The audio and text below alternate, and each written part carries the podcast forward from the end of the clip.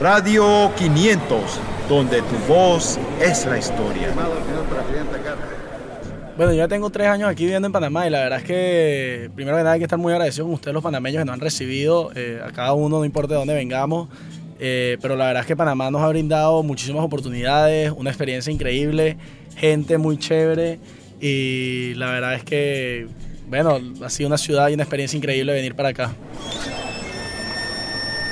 Gracias a Dios he tenido la oportunidad de conocer bastante. Eh, la verdad es que creo que San Blas es algo increíble, es algo que todo el mundo debería conocer. Que venga a Panamá es algo indispensable.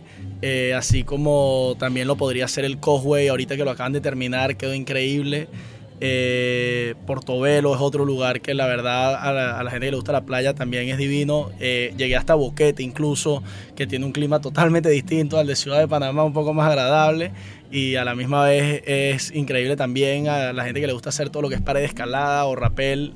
Esa zona es muy buena para todos esos deportes, incluido el rafting. Yo creo que en todo el país, yo porque soy muy de playa, sin duda sería San, eh, San Blas.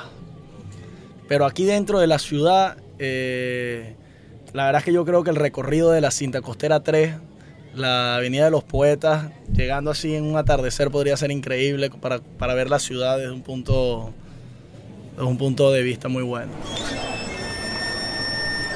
Bueno, tú, tú, mismo lo mencionaste, lo de la congestión eh, ha sido fuerte, el tráfico aquí en Panamá puede ser, puede ser difícil de, de lidiar con él, especialmente dentro de, de, de, lo que son las, las, partes céntricas de la ciudad, lo que es la vía España, la vía Brasil, eh, la avenida Balboa, incluso se puede poner caótica en las tardes. Pero fuera de eso, habría que hablar también, bueno, del clima, pero de eso hay que pedirle a Dios nada más. Radio 500, donde tu voz es la historia.